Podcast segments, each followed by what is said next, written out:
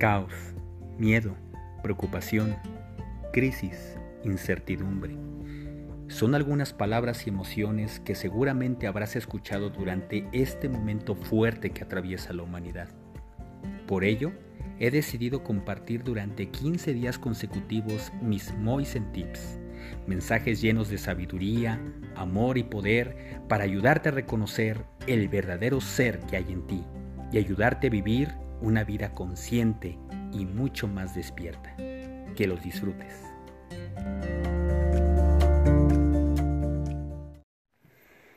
¿Te choca que haya gente que no use cubrebocas, que no esté lavándose las manos constantemente, que sigue en la calle, que no sigue todas las reglas? ¿O acaso tú eres de esas personas que no les gusta tampoco la gente estricta, que sigue las reglas al pie de la letra, que son demasiado exageradas y demasiado pulcras. ¿En qué lugar estás tú? En este tiempo de coronavirus, en este tiempo de COVID-19, ¿qué te está molestando de las acciones y actitudes de otros? De esto te compartiré un poco en este cuarto episodio de mi serie de Moisen Tips, tus relaciones en tiempos de COVID-19. Soy César Moisén y te quiero compartir que cada una de esas personas de alguna manera son tu espejo.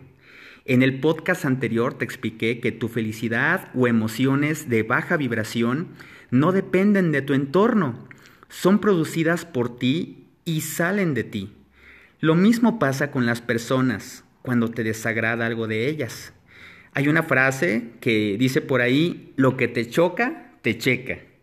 Así que vamos a poner un ejemplo. Si a ti no te gusta la gente mandona y te cae mal, te cae gorda, quizá te recuerda a un papá exigente que no te aprobaba cada vez que te equivocabas y esa emoción, esa experiencia, la guardaste, la guardaste y guardaste esa ilusión de ti, lo que te creaste de ti en tu subconsciente y cada vez que encuentras a una persona así te recuerda ese papá.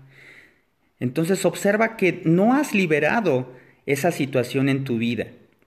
Y quizás si eres de las mujeres que critican a otras mujeres porque o son las putas, son unas zorras, quizá lo que te esté diciendo esa mujer es la sensualidad que no quieres aceptar, ya sea por pena, por vergüenza, que no quieres mostrar porque piensas que vas a hacer mal o que te van a juzgar.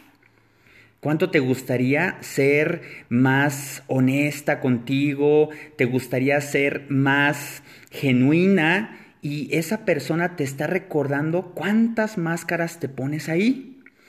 Este entendimiento te ayuda a tener un conocimiento y una relación profunda contigo misma, contigo mismo.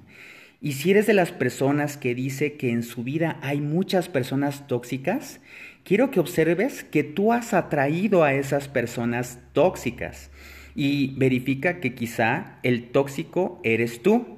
Y lo que realmente está pasando con esas personas es que son una proyección de ti. Y esas personas te recuerdan quizá cuánto no te amas, cuánto no te valoras, cuánto no tienes suficiente autoestima y eso te molesta mucho de ti, cuánto te comparas, cuánto te juzgas, cuánto no te perdonas por el pasado y cuánto eres muy duro contigo. Así que deja de juzgar porque realmente lo que esas personas están recordándote es que el máximo juez en tu vida eres tú mismo, eres tú misma. Así que quiero que dejes de ver a las personas que están allá afuera cumpliendo las reglas o no cumpliendo las reglas y deja de polarizar.